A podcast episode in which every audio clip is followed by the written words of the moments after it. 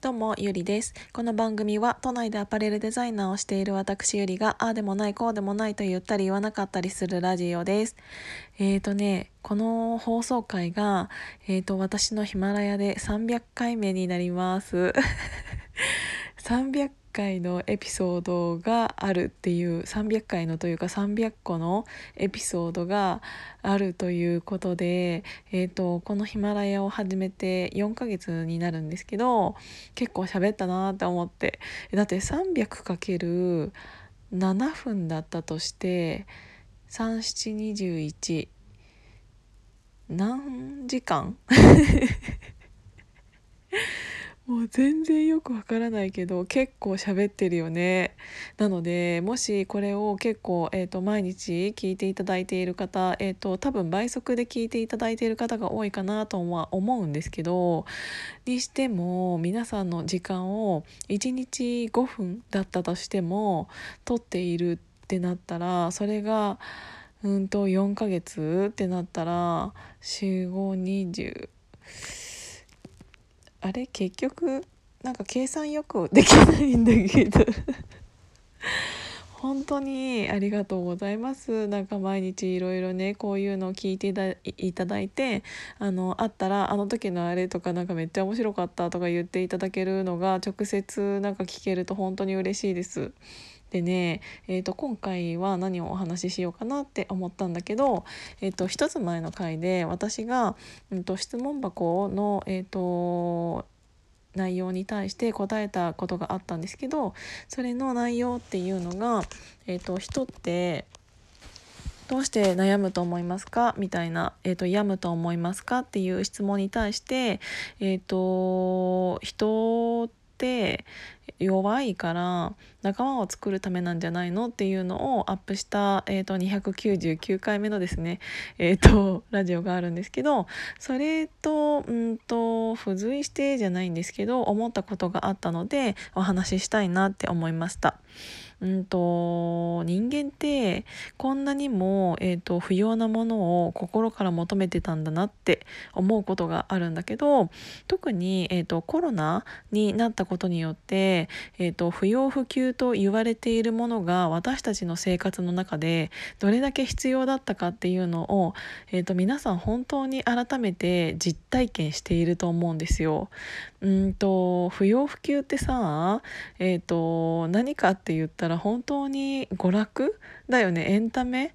だよね。だから、うんと、そういうものを全て外に出ちゃダメだよとか、うんと、必要最低限の外出だけにしてくださいとか、えーと、そういう世界がずっとなんかここもう半年以上続いていると思うんですけどそれでもそそれで気づいたことってこんなにも不要不急だったものが不要不急という言葉で締めくくられているものが私たちの生活にとってどれだけ必要なものだったたかっていうのを本当に改めて実感していると思うんです。で1個前の放送で私がお話ししたことも本当にそういうことだったと思うんですけど、うんと、人間の心っていうものが、えーと、あることによって、えー、生きづらくなっているえーと、生物的には。なんだけどその、えーと、生物的にいらないと思うその心があることによって人は支え合って生きているんだよっていうのをお話しさせていただいたんですけど、うんと、本当に世の中的に不要だって思われているものの方がえーとこんなに私たちにとって必要だったんだなっていうのを本当に改めて感じていると思うんです。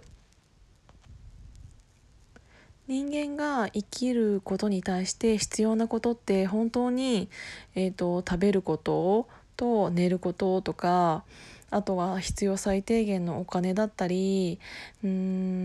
んそういう物理的なことに対しての必要っていうのってあるかもしれないけどそれ以上にうん人間って心があるからこそそれをフォローしなきゃいけない。でそれをフォローしてあげるものってそういうただの食欲だったりとかうんとそういう三大欲求だけじゃなくってあの無駄だと思われている時間だったり一見いらないとか無駄、うん、て言うんだろうな。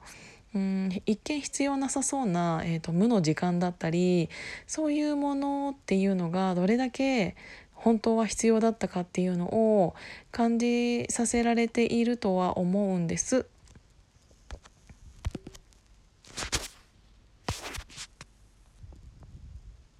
でそこで、えーと、人間らしさっていうのが改めて、えーと、素敵だなって思うところが、うん、完璧じゃないからこそ美しいものっていうのがすごくたくさんあって例えばテレビドラマだったとしても、えーと、ずっと成功しているなんか生まれた時からお金持ちでそんな人がそのままえっ、ー、と普通にいい大学を出ていい就職先についてっていうなんか普通に結婚してとかあのー、で美美男美女でみたいなうん見た目も完璧でうん人から羨ま羨むような生活をしている人が、えーとただただ送っていくストーリーなんて正直そんなドラマ見たくないじゃないですか。うんと人が惹かれるところってなんやかんやで、えーと、足りない部分がある人の愛嬌というところっていうものに惹かれるんだなって思います。えーと、そういうドラマだったとしても やっぱり何かアクシデントがあるからとか何か、えーと、本当はうまくいきそうだったのにちょっとした人間の心理だったりっていうのですれ違いというものが起きてそれで少しずつ何て言うんだろうなうんとその主人公のことを応援したいなって思ってきたりっていうのが、えーと人間の心理だと思うんです。うん、だから結局人が魅力的に思う人っていうのは、うん、人間らしい人なんだなって思いました。完璧な人間とかじゃなくてうん自分の言葉で素直に自分の意見が言えたり、えーと、ずっと成功している人ではなくてうーんぶつかりながら転びながらだったとしても人間らしく、えーと、完璧じゃないまま生きていく様みたいなものに人っていうのは感動したり応援したりしたくなるんだなっていうのを改めて思いました。だから本当に人間のうんとその生物的には一見いらないもの